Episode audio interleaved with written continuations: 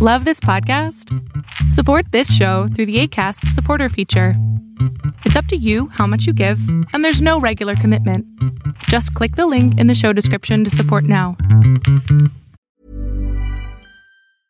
Mom deserves the best, and there's no better place to shop for Mother's Day than Whole Foods Market. They're your destination for unbeatable savings, from premium gifts to show-stopping flowers and irresistible desserts. Start by saving 33% with Prime on all body care and candles. Then get a 15-stem bunch of tulips for just $9.99 each with Prime. Round out Mom's menu with festive rosé, irresistible berry chantilly cake, and more special treats. Come celebrate Mother's Day at Whole Foods Market. Hey, it's Ryan Reynolds, and I'm here with Keith, co star of my upcoming film, If, only in theaters, May 17th. Do you want to tell people the big news? All right, I'll do. Sign up now and you'll get unlimited for $15 a month in six months of Paramount Plus Essential Plan on us. Mintmobile.com slash switch. Upfront payment of $45 equivalent to $15 per month. Unlimited over 40 gigabytes per month. Face lower speeds. Videos at 480p. Active Mint customers by 531.24 get six months of Paramount Plus Essential Plan. Auto renews after six months. Offer ends May 31st, 2024. Separate Paramount Plus registration required. Terms and conditions apply if rated PG.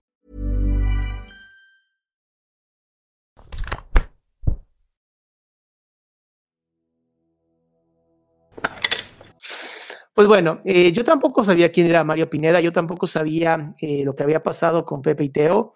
Me mandaron este video. eh, espero que, pues, que se pongan muy cómodos y cómodas porque pues, con Kikín terminamos siempre hablando mucho y es muy bonito. Eh, es un tema, es un tema de abuso, al parecer, y es un tema que me gustaría, pues, pues, seguir hablando, ¿no? Tenemos que tener mucho cuidado con lo que hacemos con la gente, tenemos que tener mucho cuidado con cómo le hablamos a las personas, cómo las tratamos. Eh, y no es que hoy la gente esté cada vez más sensible, porque eso lo escuché hace poco. Es que la gente está como muy sensible. Y yo no creo. Ahora sí ya te escucho. ¿Ya? Ya, perfecto. Muy bien. Además, no sé si ahí te ves, tu cabeza está como cortada de aquí. Ahí, ahí, ¿no? Sí. Pero esta luz, esta luz no es. ¿Cuál es la luz que me está haciendo ver tan, tan güero? pues eres güero, eres güero, Salama, ¿qué te digo? no me queda otra, ¿verdad? Pues sí. Mira, aquí tendríamos hasta el chat, pero no, no vamos a poner chat. Vamos a, vamos a tú y yo hablar de este tema tan importante. Tú cuando te, te hablé de este tema me dijiste, uh, yo sí sé, de- yo sí sé de qué es esto. Y pues bueno, eh, aquí estamos. Cuéntanos un poquito primero, cuéntale a la gente que está aquí, ¿quién eres tú? Eh, yo, yo obviamente yo te conozco y te admiro mucho, amigo, pero a mí sí me gustaría que la gente, que la gente supiera, bueno, ¿quién es Kikín, no? Sí, pues mira, soy Kikín, soberane, servidor y amigo tuyo desde hace muchísimos años.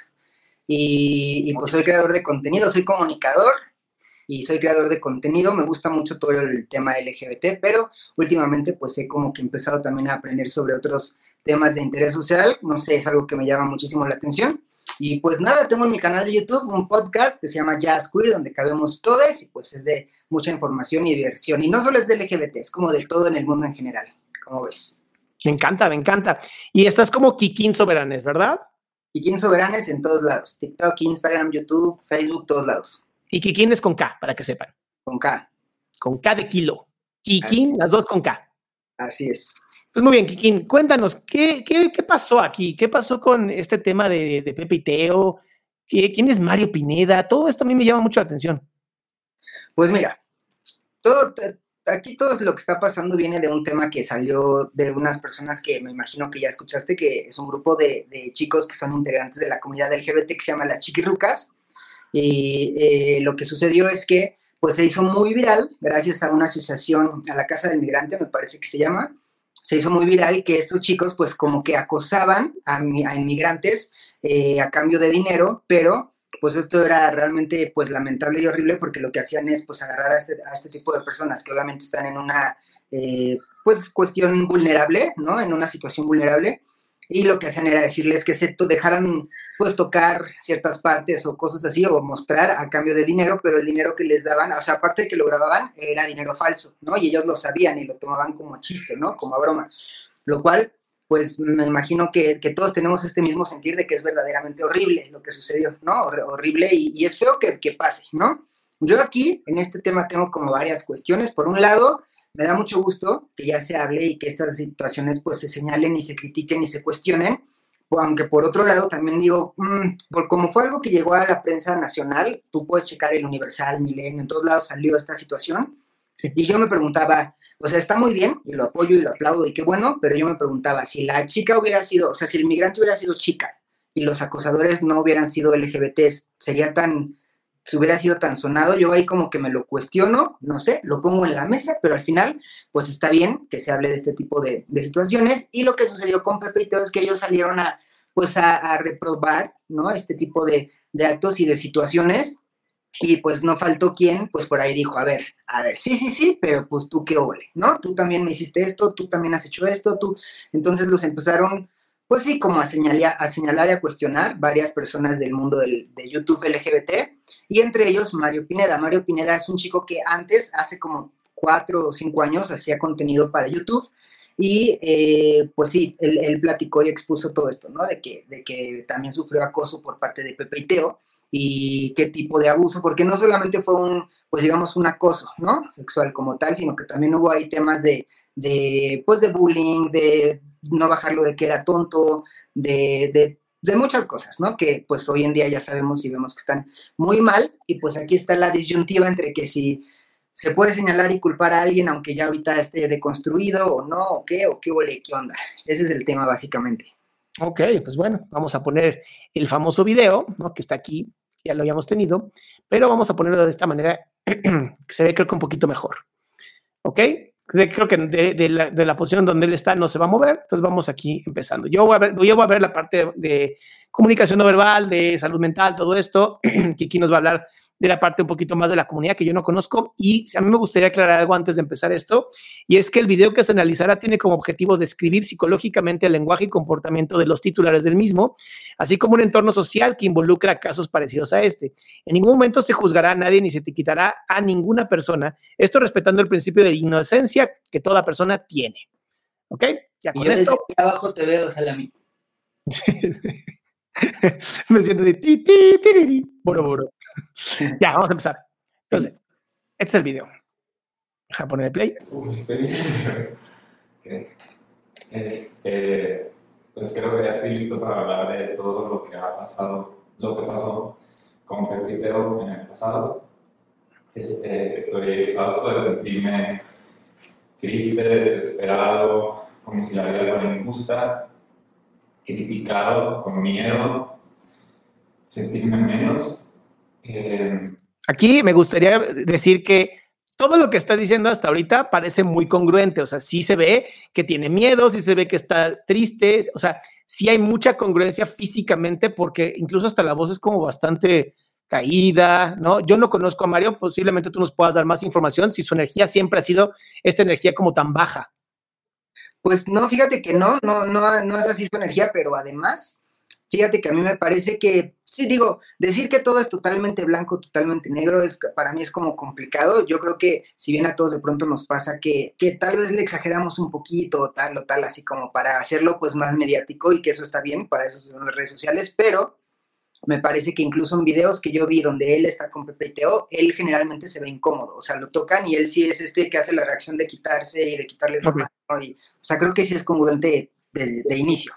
Ok, sigamos. Vamos al volumen máximo para ver si se escucha. Tú sí lo escuchas, ¿no, Kikín? Sí. Ah, perfecto. Y todo esto lo estoy diciendo ahorita en vivo por mí y por ustedes. Ok, ve hasta cómo hasta le cuesta trabajo hasta hablar, ¿no? Hasta traga saliva porque es difícil lo que está diciendo. Así es. sabe perfectamente que va a aventar una bomba, así lo sabe. Así es. Por todas las personas realmente que han vivido algo similar o se encuentran en una situación en este momento así.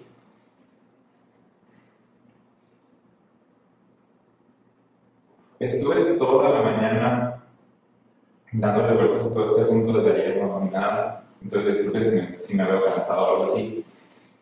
Estoy. Me encanta porque tiene una actitud muy parecida a la actitud de las víctimas cuando son víctimas de delito, en donde tienen que estar pidiendo perdón por lo que, por lo que ocurrió, ¿no? Y, le están pidiendo siempre perdón a la gente. Ay, perdón si me veo así, perdón si me veo así. Y, y eso es importante hacerlo notar. Normalmente las víctimas, como toman el, como toman esto como algo de ellos o ellas, normalmente van a hacerse, van a hablar de esto, ¿no? Como, ay, perdón que estoy así, este, porque siente que fue su responsabilidad lo que les ha ocurrido. Y, además siento que uno, no, aquí ahora sí que aquí tú eres el experto, pero a mí me da la impresión también de que cuando uno se siente, prende la cámara y dice, pues ya, como me salga, y como que empiezas a divagar y dar vueltas y todo, y es muy distinto a cuando ya tienes como un propósito claro de lo que vas a decir, que ya lo tienes como preparado, que eres más directo, ¿no? O sea, siento que él está como viendo por dónde llega.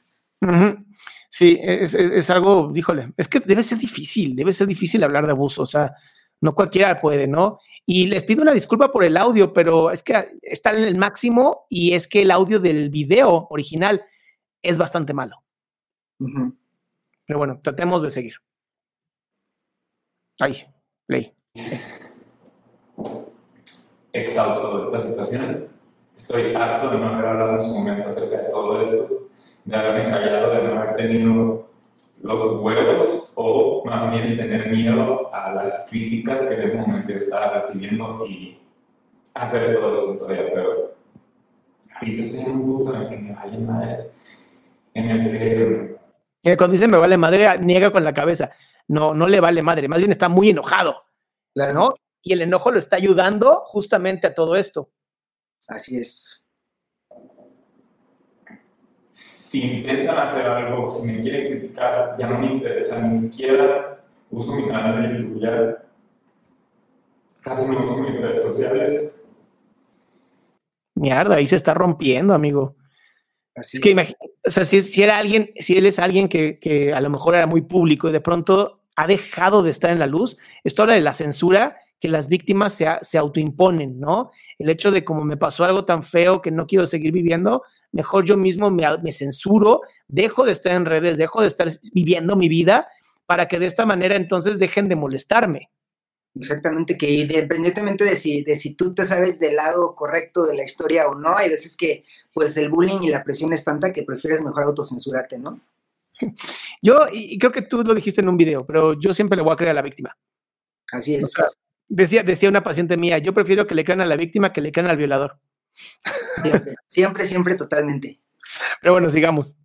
Y esto que está haciendo, esta posición de mirar al suelo y mirar los pies, es, es congruente completamente con cuando tienes que hablar de algo que a ti te apena mucho, que te avergüenza mucho. Es no querer dar la cara, ¿no? Bajo la vista, mejor veo mis pies para ver dónde pongo mi pies, ya sabes, dónde, a dónde me sostengo. Es muy importante esto porque lo van a ver mucho, sobre todo cuando quieran analizar conducta no verbal, vean a los niños y las niñas. Cuando algo les da mucha vergüenza, automáticamente miran hacia abajo. Así es. Y bueno, vamos a hablar del tema. Este, quiero englobar dos cosas en general. El bullying y el acoso sexual que recibí de parte de Pepito. Aquí ves clarísimo cómo, eh, Pepito, ¿no? rápido, rápido, para que sea como, como ya lo dije, y, y, no quiero ser, casi, casi, no quiero tener la responsabilidad de haber sido yo quien lo diga. Porque además, no sé si es la primera persona que sale contra ellos dos. Pues sí, como que ese mismo día hubo varios, pero él fue como el más mediático porque al final fue el que hizo como un video más largo y más explicativo de lo que sucedió. Ok, ok. Todo esto nació eh, por lo ocurrido antier con las chiquirucas, de, de, lo que acosaron a, una, a un indigente de una casa hogar y le 500 pesos para que se dejara tocar. Me dio mucha rabia, me dio mucho asco, me dio mucha impotencia y eso como que desbloqueó todo lo que yo viví en el pasado que tiene que ver con el acoso y empecé a sentirme triste lloré mucho, me sentí muy desesperado, no sabía qué hacer, no sabía qué sentir, estaba enojado, estaba triste, estaba desesperado. Ok, todo esto son acciones completamente naturales cuando algún evento exterior hace que un evento interior en ti genere una explosión de, ahora sí que tu sistema límbico, ¿no? Se conoce como estrés postraumático. Recuerden que em, el sistema límbico jamás va a tener la capacidad de em, reconocer la figura, vamos a decir, ¿no? Reconocer el evento. Para él ve un evento, para el sistema límbico es, ah, se parece mucho a, y automáticamente explotan todas las emociones que estaban reprimidas por vergüenza, por culpa, por sensación, ¿no? Y todo esto. No sé si en algún momento a ti, Kikín, te ha ocurrido platicar con alguien y de pronto el contexto les genera como este golpe. Sí, por eso justamente son ese tipo de detallitos los que, los que me hicieron pensar que este video es muy interesante porque siento que aquí él le trae todo eso a flor de piel. O sea, siento que él todo el video está eso. O sea, puedes notar cuando se acuerda de algo, cuando incluso hasta con respiraciones, ¿no? Este, empieza a decir algo y él solito es, ¿no? Cómo se, se contiene. Es bien interesante. Está, está, está padre analizar esto. Sigamos. Entonces dije, ¿sabes qué? Ok, aquí esto normalmente lo vamos a encontrar en la incomodidad, ¿no? Cuando empezamos a, a movernos del asiento, a tratar de encontrarnos cómodos, eh, habla de la ansiedad que se está sintiendo por, porque además sabes, ¿no? Sabes cuando vas a decir ese, voy a decir algo y en cuanto lo diga, ya no hay forma de regresarlo, ¿no? Entonces, Exacto. esta liberación obviamente incomoda a cualquiera. Y como la inseguridad también de la respuesta, porque el que él esté haciendo este video no necesariamente significa que él sepa que va a recibir apoyo, a lo mejor sabe que va a ser aún peor y entonces me imagino que da mucha inseguridad hacerlo, ¿no? Exacto. Uf. Mis historias de antier fueron pura, o de ayer, no me acuerdo, fueron pura rabia, fue puro expresarme eh, en base al dolor que yo sentí en su momento con el abrazo que yo recibí. Y el día de hoy ya quiero tomar las cosas un poquito más calmado, que no esté calma en realidad. Pero ya decidí hablar de esto, lo quiero hacer en vivo, no quiero editar un video, pero es que decidí hacerlo de esta manera. Y ya, como salga y lo que salga. ¿Viste cómo se rompió ahí? Como salga, ¿no? Porque sabe que una vez que sale, ya no hay forma de regresarlo. Y las consecuencias, como bien lo dijiste, las consecuencias no sabemos cuáles vayan a ser. Exacto. Entonces, apunté unas cositas aquí nada más para darme como puntos y seguirlos y no desviarme porque soy muy así. Y bueno, como saben, pues todo eso se dio por... eh, en el 2017 creo yo conocí a Pepitero. Yo empecé, yo ahí estaba apenas empezando mi canal, llevaba creo que dos años con él. Me gustaba mucho el mundo de YouTube. Estaba muy feliz con mi canal estaba creciendo. No era la persona más famosa del mundo, pero me sentía feliz y exitoso eh, con el contenido que yo creaba. Este,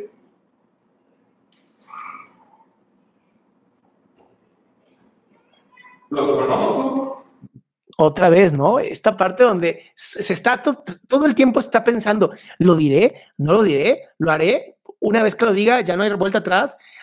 Neta, estoy seguro, ¿no? Es, es difícil. Ahora, tú, tú llevas muchos años también en YouTube, ¿no, mi querido Kikín? Sí, sí, sí, sí. ¿Cómo ha sido tu experiencia dentro del, del mundo de las redes sociales como un hombre de la comunidad LGBTQ+.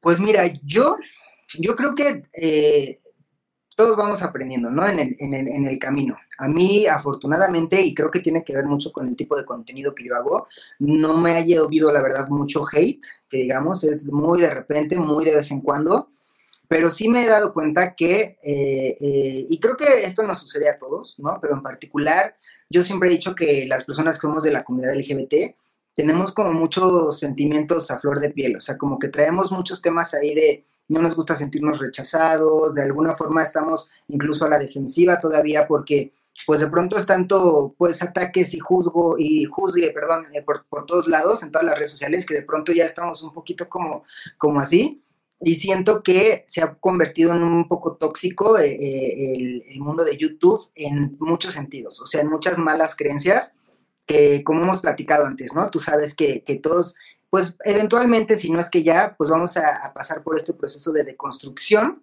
y de, y de reacomodar ideas y creo que el problema de, sobre todo de los hombres gays, ha sido ese, que creemos que, que el acoso está bien también si es hacia otros hombres, ¿no? Generalizamos, así como, pues sí, tendemos a generalizar y creemos que los hombres no nos sentimos incómodos con el acoso, que a un hombre sí lo puedes tocar, que a un hombre, a pesar de que, pues en realidad no sabes, ¿no? No sabes cómo se, cómo se sienta al respecto, qué experiencias tenga, qué vivencias tenga, y creo que sí nos tenemos que frenar. A mí me pasa que yo igual, de pronto, al principio hacía comentarios sobre sexualizar a, personas o a hombres, que hoy en día digo, mmm, tal vez eso que dije, afortunadamente yo me quedé en decir, ¿no?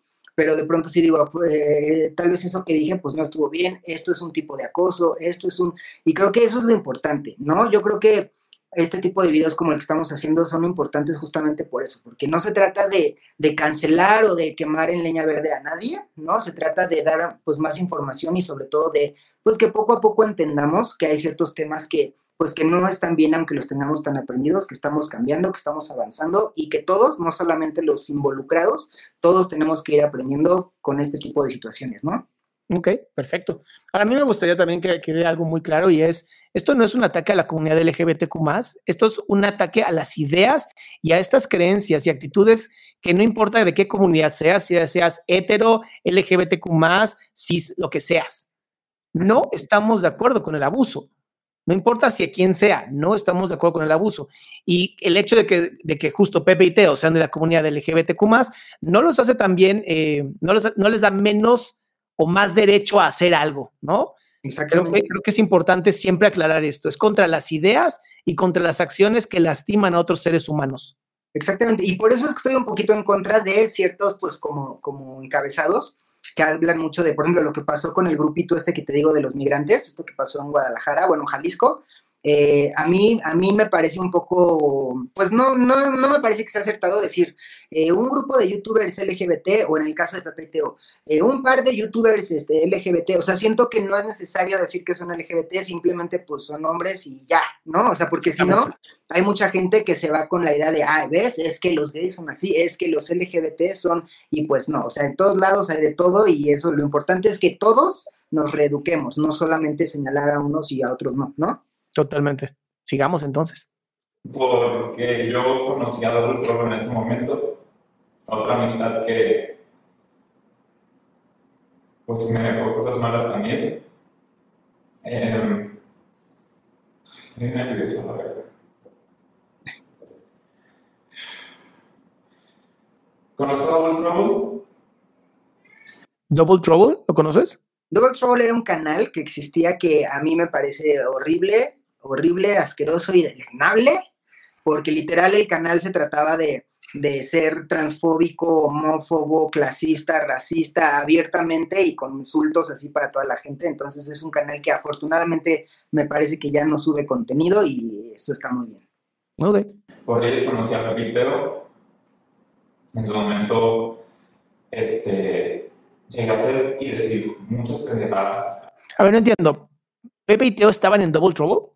No, no hace cuenta que Pepe y Teo eran conocidos de Double Trouble. Por eso es que, y como él era, Mario Pineda era amigo de Double Trouble, fue, así que conoció a Pepe y Teo. Pero solamente porque eran, pues digamos, amigos. Pero también aguas con quien te juntas, ¿no? También. Exactamente. ¡Qué fuerte! Hacer videos y colaboraciones con personas que no iban conmigo y me arrepiento por eso y me disculpo ya me había disculpado por esto, pero como estoy repitiendo la historia, la estoy contando desde cero, quiero que sepan absolutamente todo lo que pasó.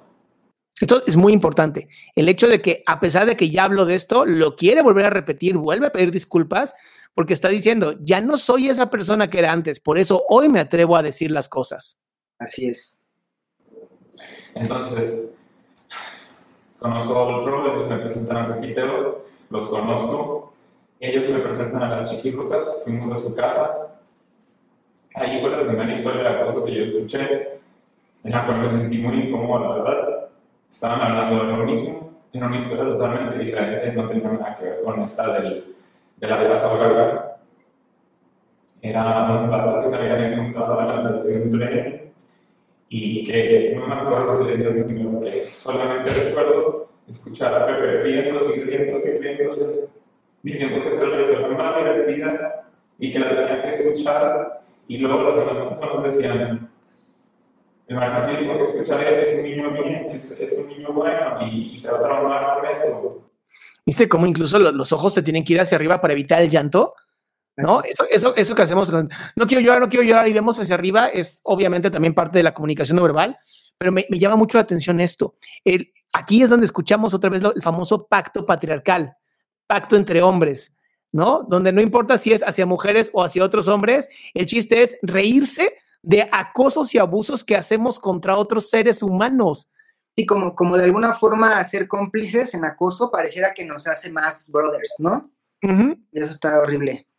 Sí, o sea, y no importa si es mujeres u hombres. La idea es cómo demuestro mi poder ante otras personas, ¿no? ¿Cómo me veo más macho? ¿Cómo me veo más este, mono espalda plateada frente a otros y otras? Y eso, y eso está bien padre destacarlo, ¿no? Que, que, aquí no importa lo que te decía, no importa si eres hombre gay, hombre bisexual, heterosexual, lo que sea. Los hombres como que, bueno, hemos sido un poquito educados para ser este depredador, ¿no? Este acosador, y nos pasaron a fregar a todos, ¿no? Por eso digo, no es un, no es un tema ni de orientación sexual ni de preferencias, ¿no? Sí, qué fuerte. Sigamos. Y claro que sí, sí pasó. Me sentía asqueado sentía que no pertenecía y me sentía súper incómodo. Me acuerdo que estábamos en un sillón y todos estaban así en bola y se estaban riendo demasiadas risas, demasiado ruido, mientras estaban contando esa historia. Todo lo que está diciendo ahorita tiene congruencia en las microexpresiones de asco. Es muy interesante. Déjame bajar un poquito esta luz. Sí. Mientras les mando saludos a todos las salamandras. Es que mira, la microexpresión esta de esto, de mover axila nariz, es muy interesante, porque es una microexpresión que cuando, o sea, piensa en, oler caca, ¿no? Y es como, ¿no? Y automáticamente hace este movimiento. Y luego cuando habla de cómo estaban en bola, físicamente lo hace, estábamos en bola, ¿no? Está muy interesante cómo tiene mucha congruencia cómo habla. Sí, porque incluso pareciera que hasta nota sus recuerdos, ¿no? Al, hacer así, ¿no? Está reviviendo, está reviviendo justamente el recuerdo. Se pensaba en lo asquerosa que se me hacía. Pero ahí estaba yo y ahí me quedé. Parte de la sensación de que tenemos que pertenecer, ¿no? ¿No? Ahí te quedas, bueno, pues sí, porque quiero pertenecer y ya vi que son súper cool y... ¡Ay, qué jodido es cuando tienes que pertenecer a un lugar que no estás a gusto! Exacto. Y de ahí tuvimos un evento que se llamaba Jalisco Friendly, nos llevaron a dar un tour por Jalisco, nos llevaron a dar el tour de tequila. Y en ese viaje yo tenía un mes de conocerlos, creo, eh, o dos, no me acuerdo la verdad. Y, o fue luego, luego, no sé la verdad, no me acuerdo. Ok, congruencia. No sé, ¿no? Aquí hay mucha, mucha congruencia. Y eso es lo que yo les digo a, las salamandras, ¿no? Vamos a llamarlos. A la, gente que me sigue les digo, es que tenemos que encontrar el contexto de la congruencia, donde la, estructura del lenguaje no verbal es exactamente la estructura del lenguaje verbal. Entonces, cuando ya tienes, ahí te llevamos seis minutos, ya con seis minutos podemos saber cuando hay o no congruencia en lo que Mario está diciendo. Y eso se me hace muy importante porque nos ayuda mucho a encontrar el Claro, por eso le creo, por eso siento esta intuición de decir, sí le creo. Claro.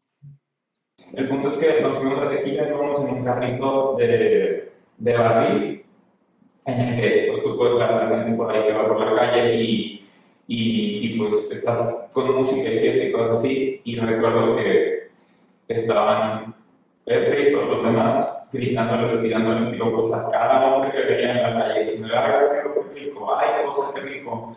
Yo estaba ahí simplemente escuchando todo y diciendo, qué asco, no puede ser posible que esto esté sucediendo, no puede ser posible que esto lo estén haciendo. Yo lo decía, conociendo no tenía la confianza como para hablar, pero No me acuerdo como tres días del tour. De ahí nos fuimos a presentar en el Pride porque nos habían contratado para hablar al público y, y, entretener a la audiencia. Entonces, cuando íbamos camino para allá, me acuerdo que estábamos caminando en la cuadra donde estaba el escenario. Y ahí yo escuchaba que yo estaba gritando. Ve, ve, es que se ve clarísimo. A ver si lo puedo, lo voy a mostrar. Ve, ve cómo, ahí está. ¿Ves? No sé si lo ves aquí, Hugo. Ve cómo muestra el asco. Ve la microexpresión. Mira cómo está ahí, desaparece ahí. Sí. Eso es lo hermoso de poder ver las microexpresiones. Claro que, les, o sea, claro que está diciendo algo que vivió, es impresionante. No, un vato que estaba en la otra cuadra, de que qué rico o algo así, y le dije, güey, no hagas eso. ¿Viste sus ojitos cuando dice, güey, no hagas eso? Sí. Ve, ve, cómo los, ve cómo la mirada cambia. Mira, ahí está, cómo abre los ojos, como te estoy diciendo, ¿no? Sí. Que es la mirada que seguramente papá o mamá le hacían cuando le decían a los, no hagas eso. Así es. Le en México decimos le peló los ojos. sí, exacto. Y te digo que además me parece, yo que, yo que he visto material de él, fuera de esto y que justamente los vi interactuando con, con los demás youtubers, él, él sí es así, o sea, genuinamente él es de los únicos que sí les decía de, no, eso está mal, no, no quiero hacer esto, no, eso que están haciendo es bullying, o sea, muy, muy claro, ¿no? En, en sus, pues sí, en sus, en su, ¿cómo se dirá? En sus mensajes. Sí, congruencia. Entonces, pues ver este video me parece que es uno más donde pues es congruente. Está mal, estás acosándolo, es como lo que hacen eh, los hombres con las mujeres al chiflarles, a tirarles piropos, a decir que qué buenas están. Y no se me olvida cómo me contestó, cómo me gritó y me dijo, demándame, demándame. Con una cara de, de como si lo pudiera tener como si fuera todopoderoso, imparable. Ve cómo se le empieza a ser chiquito y ve por favor el brazo. Este hombro se le está cayendo completamente de la- del peso que sentía, ¿no? Por lo que está recordando. Está impresionante cómo físicamente está reviviendo el momento. Así es. con una soberbia que de verdad me dio demasiado, me dio demasiado demasiada impotencia. Ve el labio. Se está levantando este labio, que es la manera de mostrar dientes, que es para mostrar enojo. Porque no podía creer que una persona de su nivel, de, su nivel de fama, y con todo lo que decía de respetar a la comunidad, de respetar a las personas y bla, bla, estuviera haciendo eso y todavía peor me respondiera de esa manera. Ve lo incómodo que está. Está arreglando el pantalón, está arreglando la cama, está arreglando todo para tratar de salirse de la emoción en la que se encuentra. Es, híjole, brutal. Así es. y me dijera que lo demandara. Como si que, como diciendo, no me va a pasar nada, haz lo que hagas. Todo así mínimo le voy a hacer y voy a seguir haciendo lo que se me hinche la gana. Y a ver, Huguito, Huguito, ¿Qué pasa? ¿qué onda con los influencers? Porque tú lo has visto, lo has visto cómo han, han cruzado líneas del respeto y de la libertad de expresión muy fuertes. A mí me gustaría escucharte a ti, porque tienes esos, esos temas que los has hablado en, en tus canales, pero sí me gustaría que la gente que no te conoce también escuche qué opinas tú de esto, de cómo se rebasan estos límites.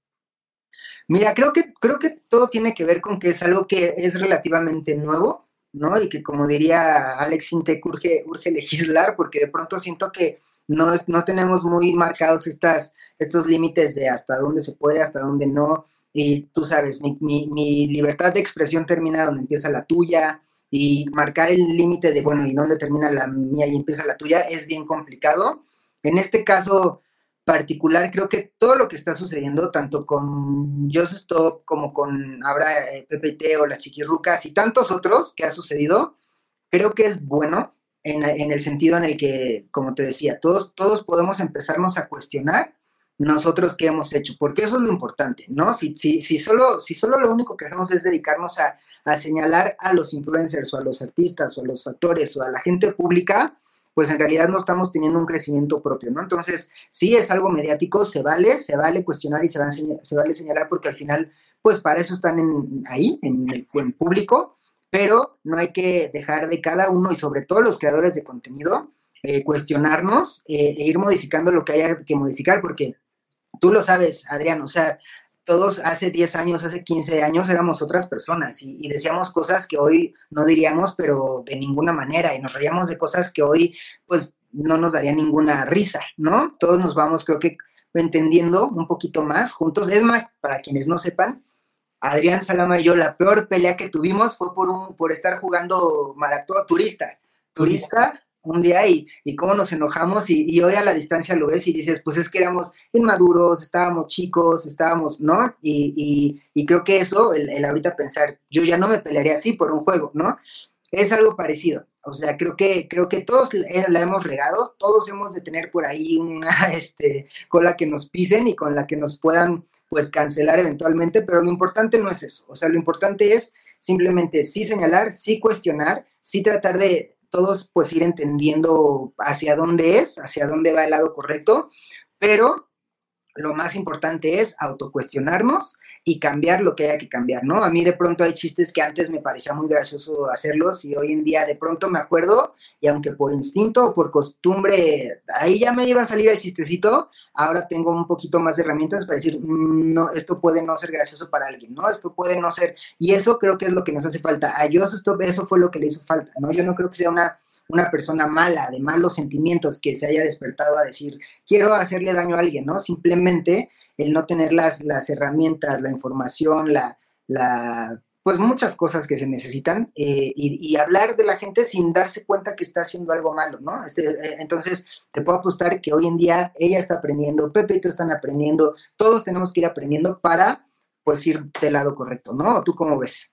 Pues mira, a mí me encantaría pensar que sí están aprendiendo y, que hay algo ahí que va pues a cambiar, ¿no? Hay, un nuevo, hay queremos ver nuevo contenido, queremos ver contenido con más calidad, con más educación, con más amor y respeto. Si observamos esto, entonces entenderemos que ya no son las mismas personas, ¿no? Pero tenemos que verlo, ese es el problema, que a veces es como, ay, perdón, y luego siguen siendo iguales, ¿no? Y de pronto leí un comentario aquí que estaba muy interesante, que decía, eh, bueno, ¿y cómo salimos de situaciones sociales en las que estemos a lo mejor así? Y es bien importante entender que nadie te obliga a estar en una situación social como esta, pero si es la única situación social en la que te encuentras, en la que puedes tener apoyo, pues vas a tener que aguantarte hasta encontrar una mejor posición social o ser suficientemente valiente para salir y quedarte solo o sola un rato en lo que encuentras mejores personas. Exactamente, y eso que dices es bien importante, ¿no? Hay quienes pareciera que no aprenden, por ejemplo, en el caso de Kuno, que es una tras otra y se disculpa y otra, y se disculpa y otra, y se disculpa y otra, y, ay, perdón, yo sé mucho de decir nombres, ahí, ahí me disculpan, ¿eh?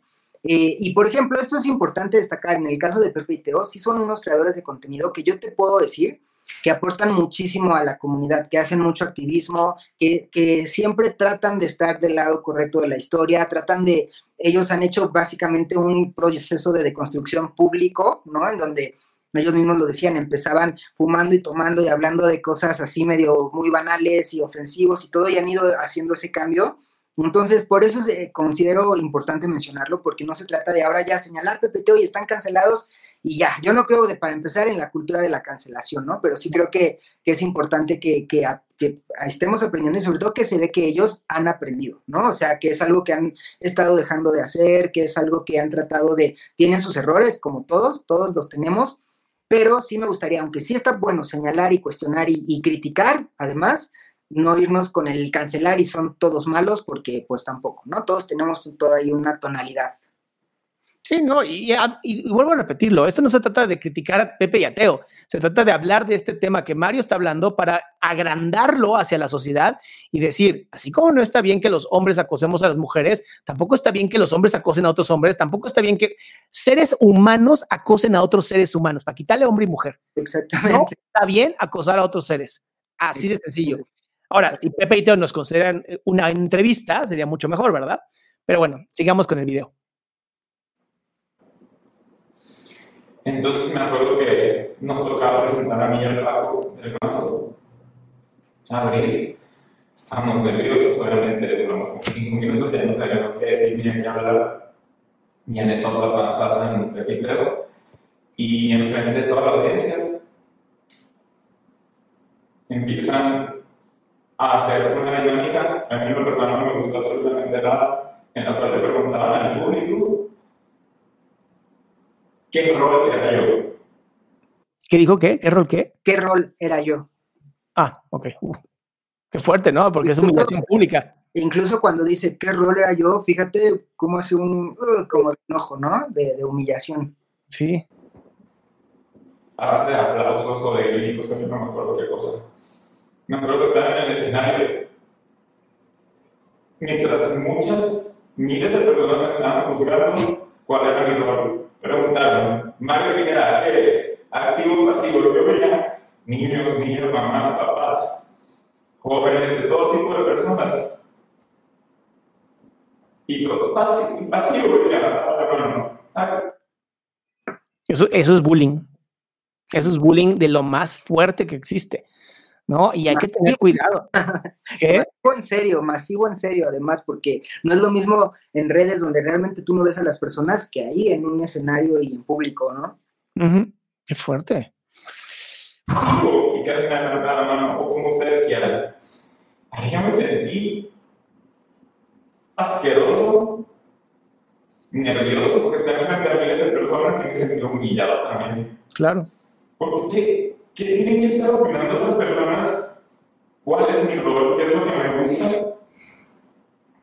Y lo peor de todo es que después de eso, otra de sus dinámicas muy divertidas fue, queremos beso, eh, date beso con el Paco, yo no quería. ¿Viste cómo está con el asco todo el tiempo? Sí. yo le decía, yo decía, no, somos amigos, ay, ándale, ya, muy insistente, como siempre, nada de que beso. Y el público se puso a gritar que querían beso, y ellos, y ellos, le decían al público, ¿quieren que se besen? Yo no quería, bueno, al final lo hice, le di un besito de piquito porque no me iba a tragar con una persona, para empezar, que, que yo no tengo nada que ver. Eh. Esto me encanta porque hay un tema, sobre todo analicé a Mia Khalifa, y ella decía, ¿no? Que cuando se tuvo que poner el jihad, ¿no? Y, y, y tuvo que hacer una escena sexual, decía, me sentí obligada a hacerlo, ¿no? Y la gente, ay, claro que no, claro que no, fue por dinero. Y ahorita escucho esto y dices, a ver, ¿no? O sea, es muy fuerte la presión del público. Y, ¿sabes qué es lo que a mí se me hace que está muy cañón? Que hay, hubo un momento de nuestras vidas en, en, las que no notábamos ese tipo de cosas. Por ejemplo, a mí, a mí como LGBT desde chiquito, ¿verdad?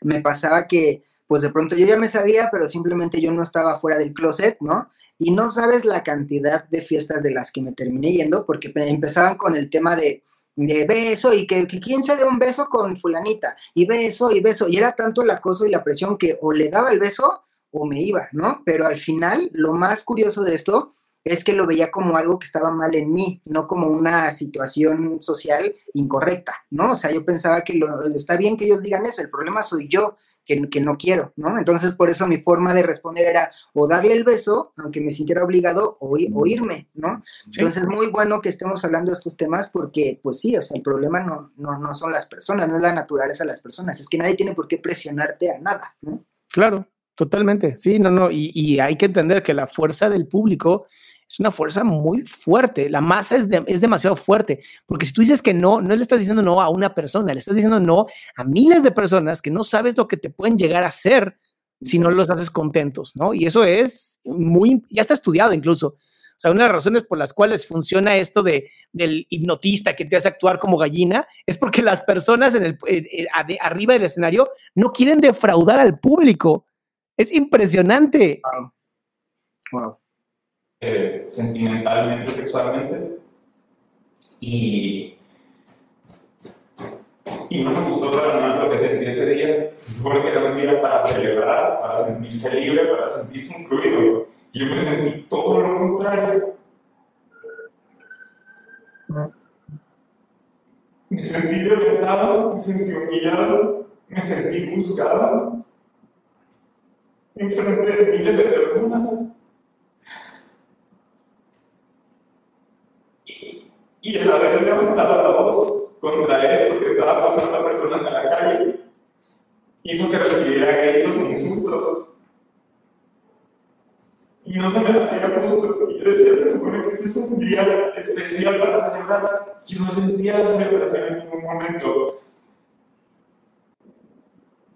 Qué fuerte, ¿no? Es que lo está viviendo de nuevo, ¿no? Y esto, esto cuando hablan las personas de el dolor emocional es un dolor real, es un dolor que sí se siente, ¿no? No es, no es como, ay, qué débil, ay, que se le olvide, no se te olvida, se queda para toda la vida. Y esto que él está viviendo lo está reviviendo de una manera tan brutal, tan violenta, ¿no? Que lo está quebrando de nuevo. Otra vez, observen el hombro, está completamente tirado, ¿no? Y por más que trata de quitar la mirada, por más que trata con el cuerpo de cambiar la atención, ahí sigue.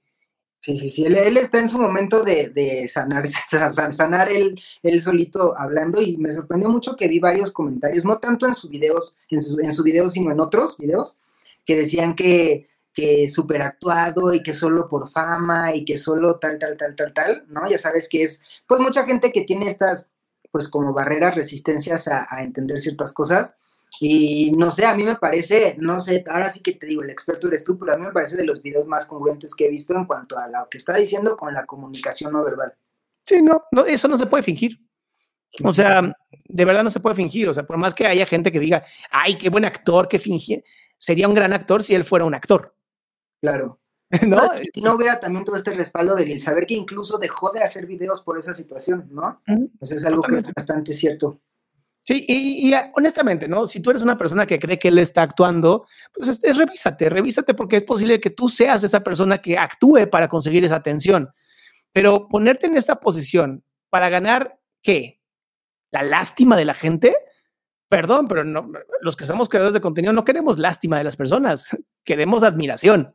Exacto, ¿no? Y además algo también como lo que acabas de decir, ¿no? Si, si tú eres de estas personas que también hace este tipo de comentarios como que, ay, ni le hicieron nada, ay, solo eran toqueteos, ay, solo eran piropos, ay, solo eran, también revísate, porque muy probablemente tú también, pues eres un acosador o una acosadora en potencia, ¿no? Sí, totalmente. Y es una justificación nada más a través de otro. Exacto. En parte por eso yo, después de eso, nunca he asistido a otra marcha porque me quedé con esa idea, con esa impotencia y con ese coraje de lo feo que se sentía. O sea, yo lo recuerdo como pésimo Imagínate, se autocensuró ya no ir a ninguna marcha gay. Exactamente. Pride, Pride, ya no es gay, es Pride, marcha Pride. Marcha, ¿no? Que el, el, el digamos, nuestra, el, nuestra navigay, básicamente. ¿Mandé? Nuestra navigay, le decimos nosotros. Sí, pero al decir gay, estás excluyendo a todos los demás. También hay Navidrag, hay, Navi, hay muchas cosas. El chiste es que son como nuestras fiestas decembrinas, de toda la comunidad LGBT, ¿no? Sí, es. A mí me duele, me duele porque, porque una persona, no, no, es una persona, son varias personas que se han censurado a vivirse de esta manera, a, disfrutar su sexualidad, su, su, su orientación, ¿no? Porque no vaya a ser que alguien me acose, no vaya a ser que me vuelva a pasar lo que me pasó esa vez. Y, y quita la parte del pride. ¿Cuántas veces nos hemos negado y censurado nosotros y nosotras y nosotres a hacer cosas por un hecho del pasado que no hemos sanado?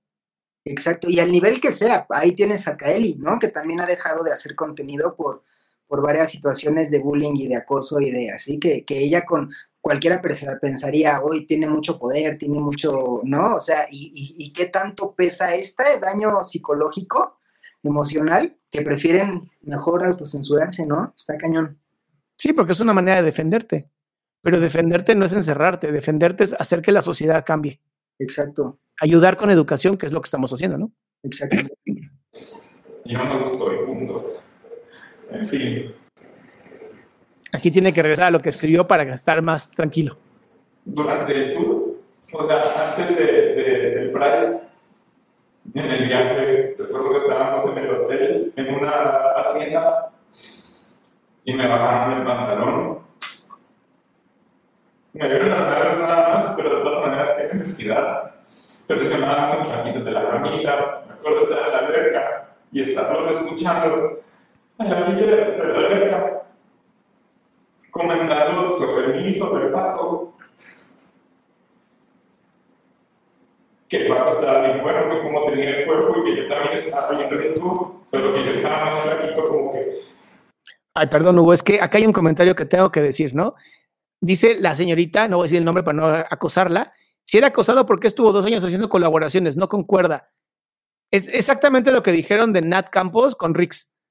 Exactamente. Y además eso, o sea, es, importante porque es bien importante que la gente entienda que hay veces que te das cuenta que viviste acoso años después, o sea, en el momento, eso es justo la, la, conversación, en el momento solo te sientes incómodo, te sientes presionado, te sientes humillado, te sientes, pero de pronto y sobre todo, y tú sabes que también quienes hacemos contenido para Internet muchas veces no queremos perder, perder oportunidades importantes de, visualización, de colaboraciones, de porque sabes que es importante para algo que tú estás trabajando, ¿no? Entonces, no es tan fácil decir, ay, ya no, porque el otro día sentí que, que me acosaron, ¿no? O sea, es, bien confuso. Ahorita, en estos tiempos, nos estamos dando cuenta de qué es el acoso y todo, y todo lo que abarca. Entonces, lo que les decía, ¿no? Lo, importante aquí no es juzgar de, ay, ¿por qué ahorita? Ay, ¿cómo entonces siguió ahí? Ay, entonces, ¿por qué no se quitó? No, lo importante es comprender todo lo que es acoso para no cometerlo, ¿no? No esperar que las víctimas hayan reaccionado de alguna u otra forma porque, te digo, a lo mejor ni siquiera sabían, ¿no? Que era, que era acoso, solo es incomodidad.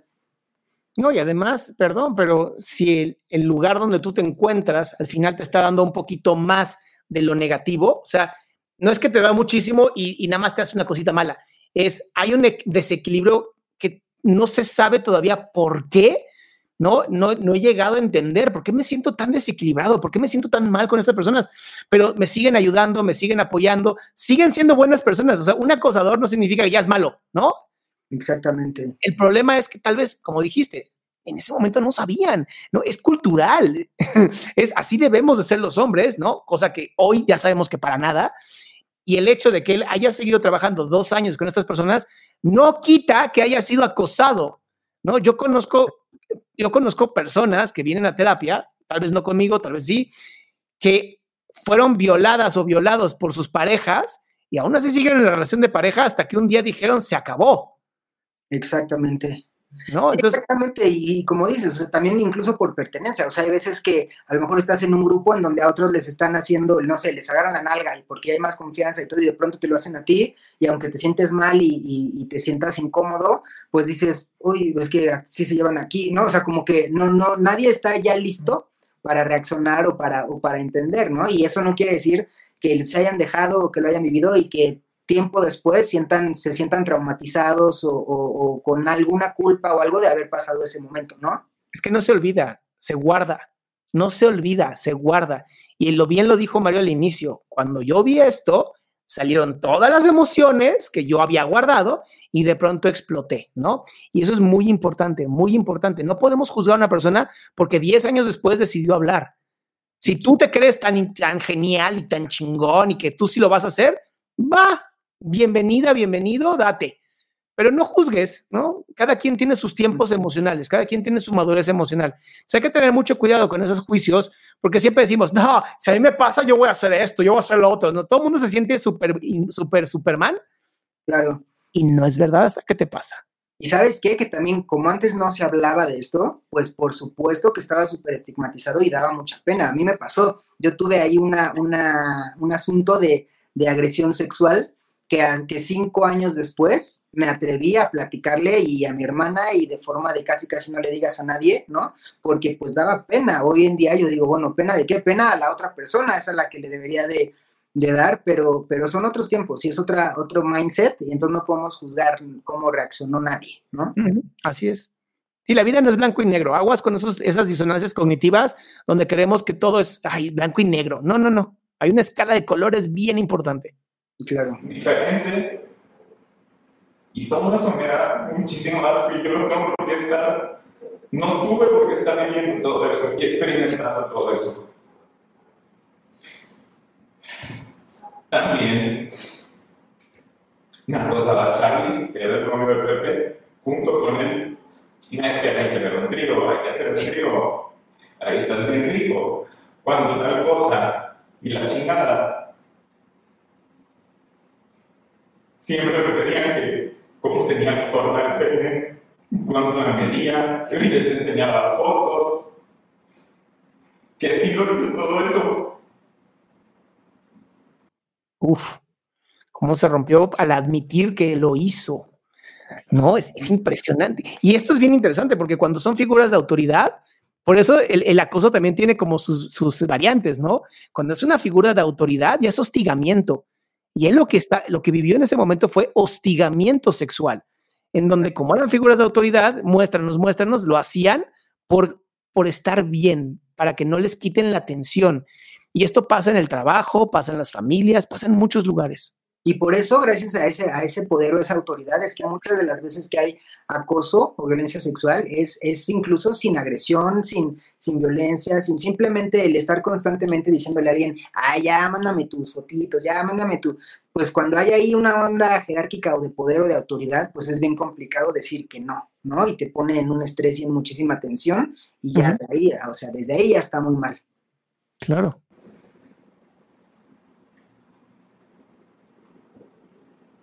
Queriendo, pero. Sí, me razón, fue. Es que imagínate, la emoción es tan fuerte que le- literal le borra el sistema eh, prefrontal. Es impresionante cómo ya el sistema límbico está dominando. Esto se conoce como secuestro emocional y está ahorita completamente secuestrado por sus emociones. Así es. Pero bueno, vamos a pasar lo que sigue. ¿Qué tal cómo lo evadió? Ahora vamos a pasar a lo que sigue. Ya, mejor lo evado. Prefiero no hablar de eso porque todavía me avergüenza más. Hice varios videos con ellos, donde era notorio el cómo me tocaba que hacer tengo una foto que me mandaron ustedes. ¿Qué me la vamos a? Donde me estaba dando el pito por encima del pantalón, mientras ellos estaban abrazando y tenían las brazos ocupadas. No tengo. Bueno, no sé dónde lo ve. En fin, luego te lo a enseñar por ahí en Instagram o en Twitter o no sé. El punto es que también sus preguntas y su presión a que yo les contestara en los videos era donde yo me sentía súper incómodo, acosado, invadido en mi espacio personal. Yo acuerdo que en ocasiones le decía, ya no me toques o, le quitaba con la mano no necesariamente hablándolo y de todas maneras lo seguía haciendo y lo seguía haciendo y lo seguía haciendo. Ok, esto es muy importante. Los golpes en la mano habla justamente de lo que él hubiera querido hacer, ¿no? Este, ya, deja de tocarme, ¿no? Deja de, de estar encima mío. Y, y habla de la congruencia, ¿no? Porque mucha gente, ah, pues está, está, está mintiendo, ok, 14 minutos, o sea, incongru- congruencia en todo el texto, 14 minutos, no hay nadie que lo logre, nadie. Por eso, justamente la comunicación no verbal es lo que más nos ayuda a poder detectar incongruencias o congruencias en lo que se está diciendo o se deja de decir. ¿No? Ahora, qué interesante que esto es lo que muchísimas mujeres se quejan. El hombre que está, ándale, dame un beso, ándale, no sé qué, ándale, no sé qué, eh, eh", hasta que en algún momento ceden, porque eso es violencia emocional. Exactamente. Y porque de verdad es, es cansado. O sea, yo creo que tal vez no se hace de una forma consciente, pero cuando alguien está en constante, ándale, ándale, ándale, claro que hay días que estás un poquito más, digamos, con las manos abajo y puedes llegar a hacer un ok, ¿no? Desde el, desde el no quiero que me moleste y no podemos juzgar que, a- que la gente haya reaccionado así eh, a mí, que eso es lo que, lo que yo digo, ¿no? Claro, totalmente. Sí, te, te desgastan emocionalmente y terminas por acceder para que se callen. Exacto. Haciendo. Aparte de eso, no solo fue acoso sexual, fue acoso psicológico también, porque siempre me hacían sentir menos, Vean, por favor, esta parte de la nariz es muy expresivo. me tiraban mierda, me decían que era un pendejo, que no sabía de nada. Mira, el enojo, se ven los ojos, mira. Hasta cierra los ojos como para fijarse mucho más en la meta. ¿no? Ese tipo de cositas. nada, que era la estúpida, entre otras cosas. Y yo me empecé a acostumbrar a eso, que es lo peor del caso. Lo empecé a normalizar, lo empecé a dejar pasar. También todo eso tiene que ver con mi pasado, obviamente. Yo de chiquito yo me gusté, Ahí está la normalización. ¿Y por qué busca patrones similares a los que vivió de pequeño? ¿No? Es, es, es justamente esto. Lo que tú hayas vivido de pequeño, posiblemente o lo repites, lo haces tú a otras personas, o lo vives sumisamente buscando gente que te lo haga a ti para poder darle sentido a, ese- a esa vida. Al final, los, los seres humanos somos seres de significados. y, y complejos, porque está muy interesante, muy cañón la forma de que tenemos de, de afrontar, ¿no? De vivir con lo que nos toca. Está. Entonces, estaba acostumbrado que me hagan mierda, que me traten mal. Y por eso siempre lo dejé pasar. El punto es que tuve como dos o tres, cuatro colaboraciones con ellos. Y después de eso, yo estaba aquí en Guadalajara, aquí me mandaban mensajes a las personas en Instagram, en Twitter y todos lados. Oye, están hablando mal de ti, están diciendo pendeja, están diciendo tal cosa.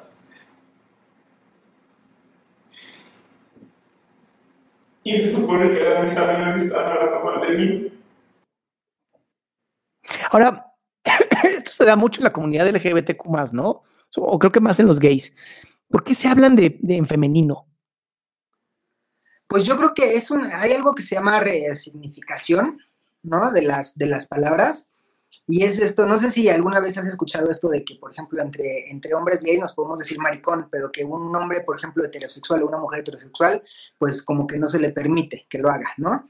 Esto es porque es como una forma de empoderamiento, ¿no? Que, no solamente es para la comunidad LGBT, para varias minorías o grupos vulnerables, en los que así como con la palabra que tú me ofendes o la forma en que tú me, no sé si te acuerdas, pero pues cuando estaban estos programas de antaño en Televisa y así de, que había la interpretación, la representación de una persona, de un hombre gay, pues era, ay, mana, y no sé qué, y me explicó. Entonces, esa es como que la forma que, toma la comunidad para empoderarse de lo femenino, para que por aquello que se nos critica en gran parte, que es el, ser amanerados o ser femeninos, pues no sea ya como una forma de agresión, porque es algo que nos empodera, ¿me explico? Entonces es por eso que muchas, muchos hombres gays eh, es como una seña de empoderamiento el referirse en femenino a ellos, para demostrar hacia afuera que no tenemos un problema con ser femeninos. Eso no quiere decir que una persona que está fuera de la comunidad o de este grupo vulnerable pueda llegar a, decir, a ver tú, Jota, no, a lo mejor yo con mi mejor amigo puedo decir, a ver tú, maricón, dime no sé qué,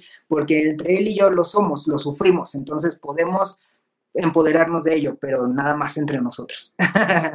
Ahora, a mí me preocupa un poco que también denota una parte machista de la denigración hacia la mujer. Sí, y creo que justamente lo que te decía, el ser, LGBT no nos, no nos quita misóginos, sí, no nos eximen de ser misóginos y machistas, y, y, de hecho creo que somos demasiado machistas. Dentro de, la, dentro de la comunidad se da mucho esto de que sí que alguien que es femenino, que tal, sí verlo como, como menos, ¿no? Humillarlo, burlarnos, incluso en el rol sexual, ¿no? Si alguien es pasivo, ay, la pasiva esa, ¿no? Y sí, creo que, creo que, mira, como en todos los grupos vulnerables, hay muchos temas en los que hay que trabajar, que hay que, que hay que entender. Nosotros también nos equivocamos, también somos tóxicos, también somos machistas, también somos violentos, también, y hay ese tipo de situaciones en las que, claro, claro que debemos de, de, trabajar y sobre todo, por ejemplo, mira, algo que es muy común y sigue hasta la fecha y a mí me genera mucho conflicto, es que, por ejemplo, en programas como RuPaul eh, se utiliza mucho el decir fishy por pez, de pescada, cuando algo es femenino, ¿no?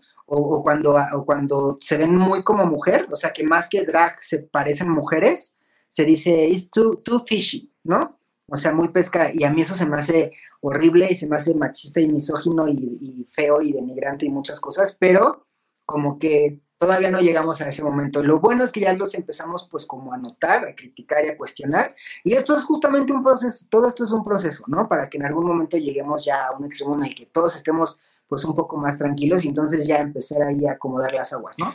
Claro. Y a mí me dolía. Y en eso me mandó un mensaje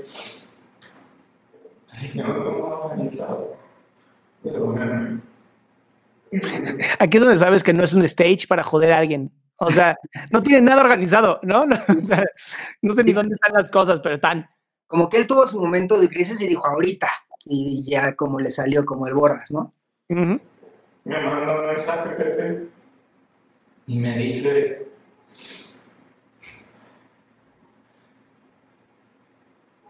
Déjame adelantar vamos a ir a hablar yo decía que sí quería salir eso, pero, pero me comentan que ya no soy, solo para salir.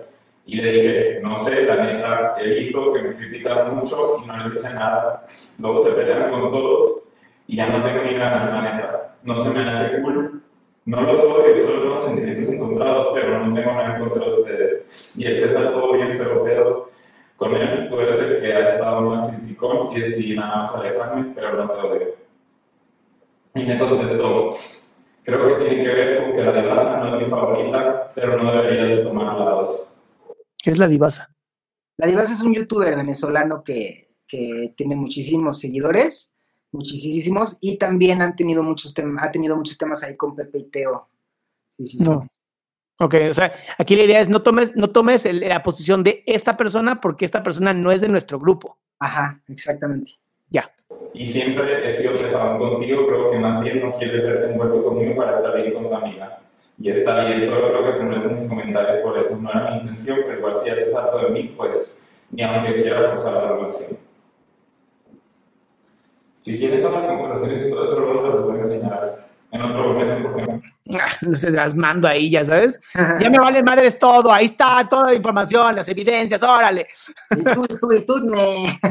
Es impresionante. hay audios donde yo le digo, la divasa no tiene absolutamente nada que ver en esto. No entiendo ni siquiera por qué lo estás sacando. Porque en ese momento yo estaba conociendo a la divasa en enero del 2018. Y no hace tanto tiempo, ¿eh? 2018 es a la vuelta de la esquina. Y no es tanto. la Ciudad de México, salí con él, con la José, los conocí, me cayeron bien, estaba emocionado porque yo siempre he sido su fan hasta la fecha de la casa y me causaba mucha emoción conocerlos. Yo sé que ellos tenían conflictos con ellos y que los odiaban y no los soportaban. Nunca entendí la razón porque siempre los criticaban a pesar de que eran niños. Estaba chiquito, la divasa estaba chiquito cuando le empezaron a decir deportada y, y vete a tu país y mil otras cosas que a mí no me gustaban porque era una persona que yo admiraba y que salió de su país por un problema económico y social en el cual estaban viviendo, político también. Eso también denota xenofobia, ¿no? El odio al extranjero. Claro, Porque y es que aquí hubo un tema que se hizo muy mediático, que la divasa eh, pues salió de Venezuela, por lo que se sabe, por todo lo que se sabe, y él intentó irse a vivir a Estados Unidos. Entonces, eh, la divasa condujo los MTV Meow de ese año, me parece, y al regresar a Estados Unidos, él cometió el error de decir en un video que pretendía irse a vivir a Estados Unidos. Entonces, cuando entró a Estados Unidos, entra como turista, pero luego, lo, ah, o sea, imagínate cómo está la seguridad este, en Estados Unidos, que lo detuvieron en el aeropuerto y le dijeron, eh, ¿cómo que te vas a, que te quieres venir a vivir acá y tal? De hecho, lo tuvieron un día encerrado y lo deportaron, ¿no? Y entonces Pepe y Teo, en un video, estaban, me parece, creo que en Nueva York, Pepe, o no me acuerdo en dónde, y son videos burlándose así de, pues, así, haciendo como ciertas situaciones y decía, ay, deportadas como la divasa y no sé qué, y pues al final sí, pues generaban mucho bullying ante esa situación que, pues, en realidad es horrible para cualquier persona, ¿no? Sobre todo que tengas que salir de tu país. Y Eso debe ser horrible. siendo menor de edad, imagínate. No, qué cosas. Además, eh, también muy importante hablar de esto, ¿no? Sobre todo este hecho en donde eh, el mundo no es fácil, ¿no? El- el- y y hay, hay contextos difíciles como lo que es Venezuela, lo que es hoy Afganistán, en donde las personas van a buscar lo mejor para sus vidas, ¿no? Y de pronto eh, eh, hacer este bullying o este ciberbullying, ¿no? De, de deportada, ¿no? Entonces a todo el mundo le va a decir lo mismo y entonces llegan esta horda de borreguitos, "Eh, ñe, ñe, ñe", ¿no? Eh, Claro. Es, cuando, tú te, cuando tú te dedicas a las redes sociales, digo, si tienes la mala, la mala costumbre de leer los comentarios, te van a lastimar. ¿No? Ah, Creo que, creo que los, los que creamos contenido debemos de nunca leer comentarios, de nada más dedicarnos a la creación de contenido Claro. y a, da- y a darle, ¿no? Y, y si estás creciendo, qué padre, y si no estás creciendo, entonces ve- ver por qué. Pero cuando se, se vive así, cuando se está trabajando esto donde crees que si alguien llega que es a lo mejor más talentoso que tú y tienes que atacarlo, es porque tienes miedo a que te robe tu público, sin entender que el público no es tuyo. La gente tiene libertad de ver a quien quiera. Exactamente. Y, fíjate que eso es bien notorio en la comunidad LGBT. O sea, las personas que tienen este perfil del gay que es muy amanerado, muy llamativo, muy escandaloso, muy empoderado del mismo y de, como en su caso son Kuno, Pepe y Teo, La Divasa, este, o sea, te puedo mencionar a varios que entre ellos no se soportan, ¿no? O sea, no pueden estar en el mismo lugar. Y eso te habla justamente de eso, o sea, del, del querer ser yo y no quiero competencia y no quiero, y eso está muy feo. A mí eso me parece que, es, que está muy mal. Sí. Sale, la deportan, se viene para acá y los hacen, y lo hacen mierda. Y yo dije, ¿por qué? No les ha hecho absolutamente nada. Incluso él era su fan también. ¿Por qué se están metiendo con él? ¿Por qué se están metiendo siempre con los Jonas Flores, con Renan Altamirano, con Michael Boones? ¿Por qué les gusta destrozar a las personas, hablar mal de ellos? Y luego van en internet y dicen, somos una comunidad, amor es amor, vamos a dar esto así amor por todas partes. En mí no tenía nada de congruencia sus acciones con sus palabras. Y Y es por eso que yo también decidí alejarme de ahí, porque yo sabía que no pertenecía ahí, porque yo sabía que era mi lugar. Y yo dije, me voy alejando poco a poco. No necesariamente les tengo que decir, ya no quiero ser su amigo. O sabes que vayas a la chingada. Simplemente empecé a desaparecer de su vida y me empecé a alejar y les dejaba menos y menos y menos y menos. Y cuando eso les llamó la atención, fue que me mandaron ese mensaje de, oye, todo está bien, y, me empiezan a, sacar la casa y bla, bla. Para esto, el Paco me había mandado un mensaje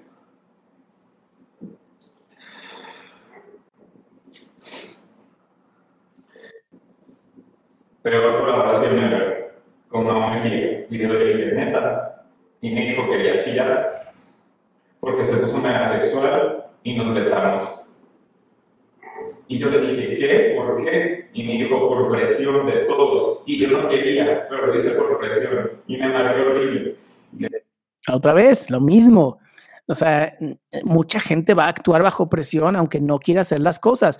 Incluso hay estudios, los de Milgram, búsquenlos, estudios de Milgram, en donde demuestra cómo las personas pueden hacer cosas horrorosas bajo presión.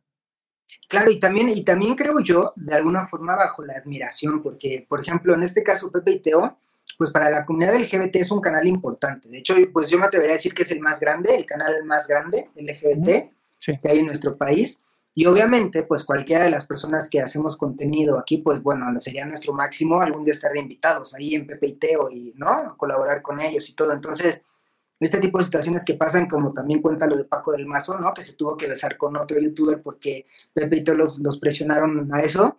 Está cañón porque, te digo, no, claro, claro que uno tiene la decisión y uno tiene la elección, pero no podemos juzgar porque pues tú no sabes, ¿no? Para ellos lo que represente, tal vez terminar mal con ellos. A lo mejor ellos ni van a hacer nada, pero al ser tan, pues digamos, poderosos que a ellos no le, a ellos siempre cuando alguien se los señala, Pepe siempre dicen, ay no, nosotros ni que fuéramos qué, ni que fuéramos el todopoderoso, ni que fuéramos, pero de alguna forma sí, o sea, de alguna forma tú sí sabes que para llegar a estar, a hacer algo importante en algún lugar, pues claro que tienes que abrir puertas, que necesitas contactos, que tienes que llegar con gente, que te, o sea, claro que hay ahí un proceso tal vez implícito en el que ellos te pueden o ayudar o no, ¿no? Y, y, el problema es que cuando hay un problema público, a lo mejor tú, por ejemplo, Adrián Salama, ¿no? Que quisieras estar bien con Pepe y Teo y de repente llega Mario y te dice, oye, yo quiero hacer un video, a lo mejor tú dices, uy, no, porque quiero estar bien con Pepe y Teo. O sea, no solo son ellos, es como todo el sistema alrededor de, ¿no? Que, que, que te hace o te presiona, mejor voy a estar bien, si no me voy a hacer un harakiri, ¿no?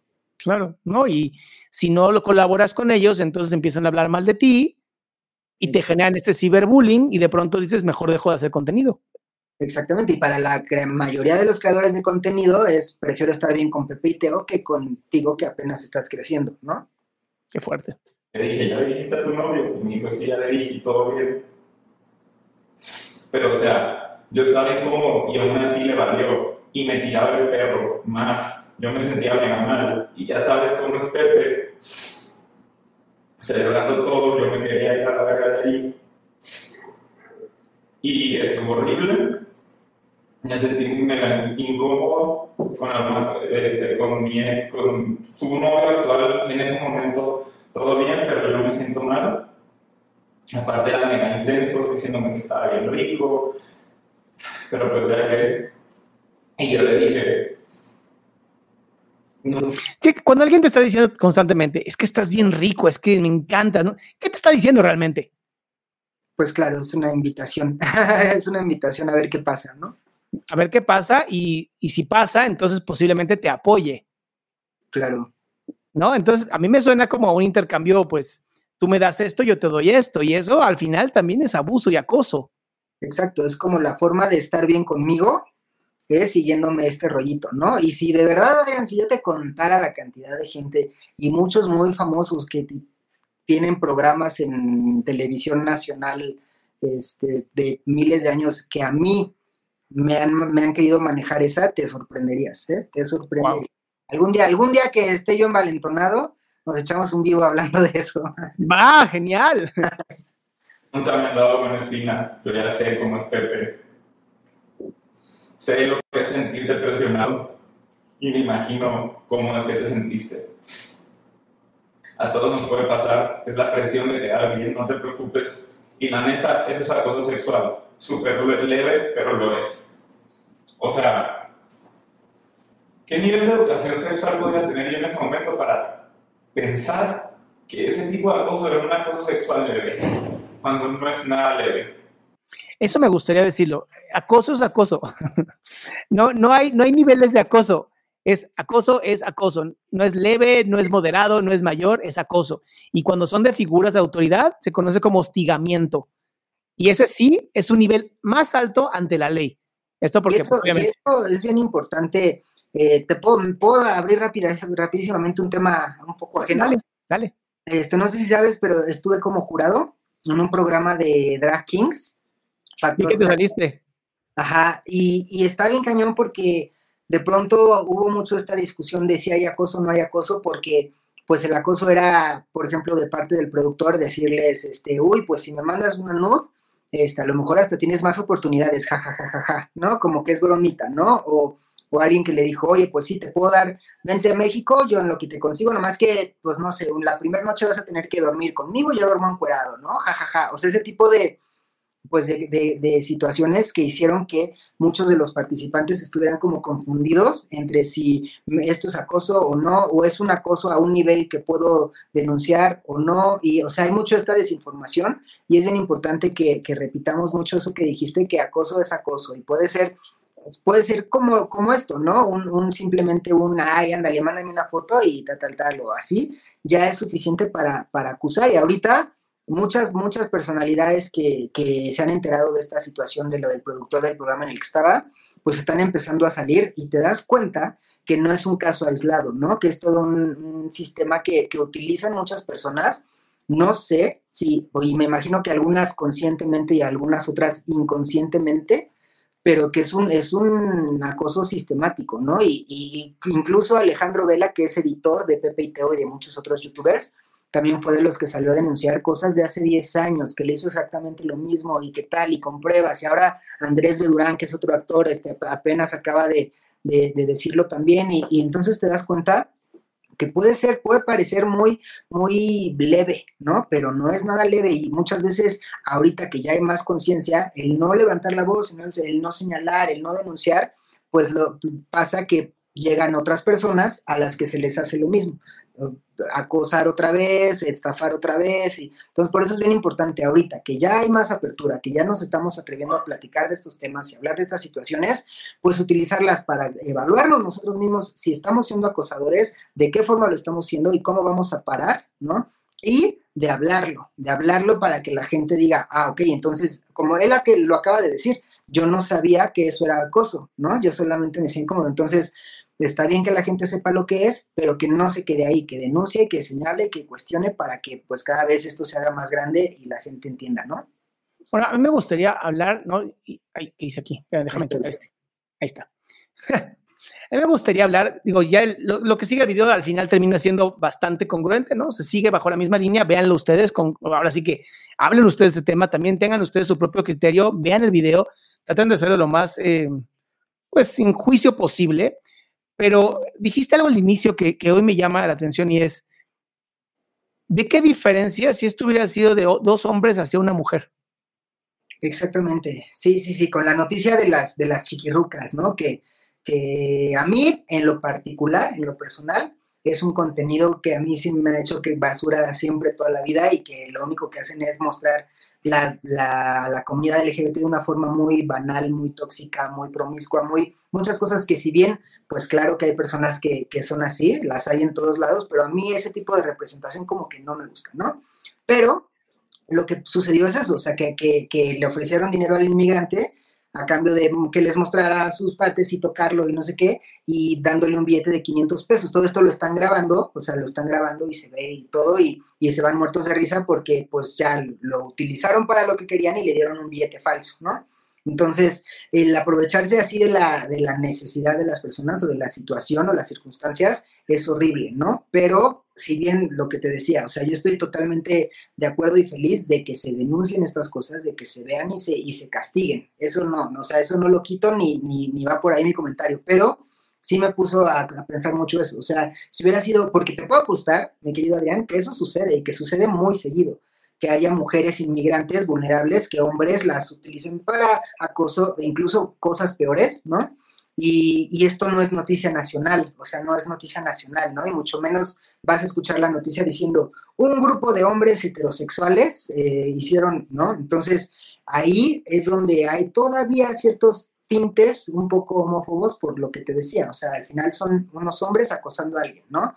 El, el decir tanto hombres que son de la comunidad LGBT, creo que es como si yo dijera, eh, no sé, los hombres que viven en Polanco son más, este, salen a agredir a tal, y los hombres que viven en tal, o sea, como que yo digo, simplemente la noticia son personas que le están diciendo otra, esto, otro a otras personas y ya, porque si no nos enfrascamos entonces en otras discusiones que al final terminan restando la importancia al tema principal, ¿no? Ahora, pero lo que, lo que yo veo que también aquí me llama mucho la atención es como todavía hay este, como bueno, no fue tan grave y ya están aprendiendo, ya sabes. Y sí, seguramente ya están aprendiendo, porque al final sacaron un comunicado pidiendo perdón que se ve bastante congruente con lo que, con lo que ocurrió. Ellos dos incluso están hasta, hasta en sincronía, ¿no? Cuando dicen que sí, que no, están muy sincronizados por todo el tiempo que llevan juntos. Pero sí me llama mucho la atención que si esto hubiera sido de dos hombres acosando a una mujer, no se les hubiera perdonado tan fácil. Así es, mira, yo creo que, y mira, yo ahí no estuve tan de acuerdo, y de verdad te voy a decir la verdad, yo, yo les tengo hasta aprecio a Pepe y Teo, porque, porque sé de muchas cosas que han hecho por la comunidad también, y sé cómo tratan de tocar los temas, y no, y no se los puedo de alguna forma quitar ese mérito, ¿no? O sea, creo que, creo que han hecho mucho bien por la comunidad, y, creo que al, sí es grave, todo acoso es grave, y toda situación así es grave, pero sí creo que mucho viene de la desinformación y de la, y de la educación que recibimos, ¿no? Y yo lo primero que hice cuando sucedió todo esto, yo dije, me puse a acordar y me acordé que estando chavito, yo era mucho de, de jugar con amigos así, ¿no? Y de pronto digo, uy, ¿qué tal que en ese momento había alguien que no se sentía cómodo o que no se sentía, o de pronto hacer un chistecito que tal vez a alguien no le está cayendo muy bien y, y no darte cuenta, ¿no? Entonces, yo creo que todo este, este tipo de situaciones es grave, pero que lo único que podemos hacer, los que no somos víctimas directas de, o sea, porque quien es víctima, que denuncie y que lo hable y que lo trabaje, ¿no? Pero, pero quienes no, yo pienso que eso, que señalar y, y, cancelar a alguien no, no suma. O sea, aquí sí no hace cada quien un trabajo de, ok, sí, tal vez mi decisión es no voy a seguir ya PPT o no voy a ver más este contenido o no voy a tal, se vale. Pero lo más importante, lo que no podemos dejar de lado es yo detectar yo cómo estoy siendo acosado, acosado o acosador, ¿no? Yo qué voy a hacer para quitarme este tipo de, de, aprendizajes de encima, ¿no? Yo qué voy a hacer para que si yo siento que alguna vez le falté el respeto a un compañero, a una compañera o así, ¿cómo, cómo voy a hacer? Porque no, nos gusta pedir disculpas y nos gusta decir, que se disculpe y que, pero nosotros, ¿qué onda? ¿No? Nosotros le hemos pedido disculpas a quien le hemos hecho algo, nos hemos puesto a recapacitar si, si, si hemos aprendido algo, si seguimos siendo las mismas personas y eso es lo importante. Si cada uno de nosotros hace ese trabajo, pues esto va a ser mucho más fácil y mucho más rápido, ¿no? Llegar a un entendimiento social ecuánime y bonito para todos, pero señalar y todo, te digo, sí sirve, porque si, si no hubiera pasado eso, no estaríamos tú y yo aquí hablando ahorita de esto, ¿no? Entonces, claro que sirve, claro que ayuda, pero que no se quede ahí, y esto es literalmente y totalmente para los espectadores, ¿no? Del contenido, o sea, sí, qué padre, qué bueno que se diviertan aquí y todo, pero después, terminando el live, hay que hacer una pausita y pensar, ¿soy acosador? lo estoy diciendo y que de verdad sea un ejercicio de honestidad y sensatez, porque claro que es más fácil decir, no, yo no, yo todo es en buena onda y cotorreo, ¿no? Y probablemente no sea del todo así. Yo creo que como hombre, ¿no? Y, a mí me gusta hablarle a otros hombres, es, tenemos que darnos cuenta que estos jueguitos sexuales son acoso, que tenemos que acabar con estos jueguitos sexuales que no le agradan a las mujeres, que no le agradan a otros hombres, que si no hay consentimiento no podemos hacer nada el famoso de España ahora que es un sí es sí, es tienen que darte un sí para incluso hasta decirle un piropo a alguien. Ya no debemos de ser así, es algo que ya está demostrado que lastima a las otras personas, hace que es, es un ejercicio de poder, es un ejercicio de yo puedo y yo domino.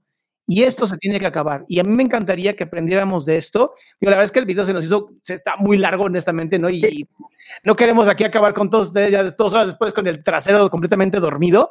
Pero creo que, creo que nos da, nos abre mucho la mente a sí es sí, y si no te dieron un sí, no puedes hacer nada. Esto para mí es muy importante, sobre todo los hombres. Los hombres tenemos que entender que cualquier acercamiento sexual o de poder es un acoso. Y tenemos que verificar en nosotros, evaluar en nosotros, cuando estoy teniendo esos pequeños micromachismos, porque yo sé que a veces no son conscientes, pero mientras más esté consciente de mi actuar frente a otras personas, mucho mejor va a ser esta vida. Y también, ¿sabes qué? También platicarlo entre hombres, porque creo que entre hombres es más difícil que nos abramos a, abrir a este tipo de conversaciones, porque, yo me doy cuenta porque hace poco hice un video en donde yo decía, pregunta, o sea, si tú crees que es muy divertido llevarte así con alguien y ese tipo de dinámicas y todo, bueno, pregunta, oye, ¿te sientes cómodo? Oye, ¿puedo jugar así? Oye, ¿te molesta tal? O sea, tratar de preguntarlo y de hablarlo y de entender cuando alguien dice que no, pero de hablarlo, porque sí, sí me doy cuenta que los hombres somos mucho más herméticos en esos temas de, que las mujeres, o sea, de, hablarlo, y por eso pasa lo que decíamos hace rato, que entre hombres parece que hacemos ahí nuestras manaditas y nos aplaudimos y nos solapamos el, ser acosadores y nunca falta. Y eso se ve demasiado ahora sí en los hombres heterosexuales, ¿no? Por ejemplo, con lo que pasó de Rix o de Eleazar Gómez, ¿no? Que son acusados, que son acusados públicamente y todo, y que no falta el hombre que dice, este, ay, sí, sí, está muy feo esto que pasó, pero yo a mi hermanito Eleazar le mando muchos besos, él es buena persona, es mi compa. O sea, si tú te atreves a decir, a decir, a minimizar lo que él hizo porque es buena persona, entonces pues no estás entendiendo nada, ¿no? Entonces te tienes que cuestionar si también tú eres un acosador, si también tú has hecho este tipo de acciones y por eso las minimizas y las, y las solapas, ¿no? Y esto solo se va a terminar hablando entre hombres, platicando sus experiencias y dándose cuenta, pues, que eso es acoso, no es ningún tipo de diversión. Pues sí, mi querido Kikín, ¿dónde te pueden encontrar? Kikín Soberanes en todos lados, en YouTube. Estoy, no, ha hecho falta que hagamos juntos el podcast para mi canal de Jazz Queer, mi querido Adrián. Ha sido complicado, pues, ponernos de acuerdo, podernos ver. Este, pero espero que estés pronto por ahí, voy a ser yo muy feliz. Y pues ahí estoy en Kikín Soberanes en todos lados. Vayan a seguir y pues espero que les guste el contenido y espero tener pronto a Adrián ahí en Jazz Queer. Donde Aquí Adrián se compromete a ir al programa de Jazz Queer de Kikín Soberanes, Kikín con doble K. O sea, Kikín la primera K y la segunda K. Y un gracias a Elena por ese dinero que nos manda a través de YouTube para poder seguir con este proyecto de salud mental. Que pues bueno. vamos para largo. Y mi querido Kikín, de verdad, mil gracias, mil gracias por esta oportunidad de entrevistarte. Y hay que seguir adelante, ¿va? Te mando un fuerte abrazo. Igualmente, y rápido, rápido, nada más te quería decir que de verdad que te admiro y te reconozco todo lo que estás haciendo. Eres la persona más trabajadora en Internet que yo conozco y de verdad que se, se oye grande, pero cuando sea grande, cuando sea unos 3, 4 años más grande, quiero ser como tú, Salama. Eso es todo, chinga. Nos vemos todos, cuídense mucho, buenas noches y nos vemos mañana para el programa de Pregúntame en Zoom, que es de 7 a 8 de la noche, horario de la Ciudad de México. ¡Mua! ¡Besote!